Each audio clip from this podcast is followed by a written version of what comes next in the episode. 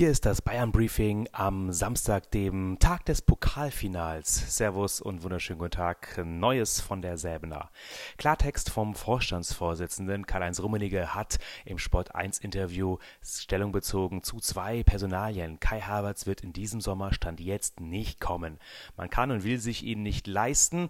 Er ist zu teuer, auch wenn man viel von ihm hält als Spieler. Und Thiago will weg. Das hat Karl-Heinz Rummenigge jetzt zum ersten Mal öffentlich gemacht. Er war auch sehr verwundert verwundert, dass Thiago das Angebot nicht angenommen hat. Eigentlich war alles ausverhandelt, aber letztendlich hat Thiago um weitere Bedenkzeit gebeten. Das Ganze also in der Schwebe. Neue Gerüchte aus England sagen, dass Thiago und Liverpool in fortgeschrittenen Verhandlungen sind. Und heute das Pokalfinale am Abend in Berlin gegen Bayer Leverkusen ohne Zuschauer. Besondere Atmosphäre. Leider, nichtsdestotrotz, ähm, kann sich der FC Bayern den zweiten Titel der Saison sichern.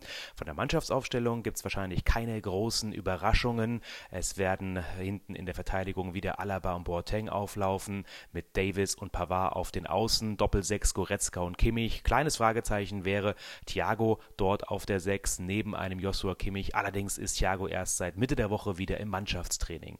Davor dann Müller gesetzt auf der 10, Gnabry und Coman und Robert Lewandowski. Für Niklas Süle ein besonderer Tag. Er ist mitgereist nach Berlin und vielleicht heute auch schon wieder im Kader nach seinem einem Kreuzbandriss im letzten Jahr. Das war das Bayern Briefing am Samstag. Schönen Pokalabend und bis bald.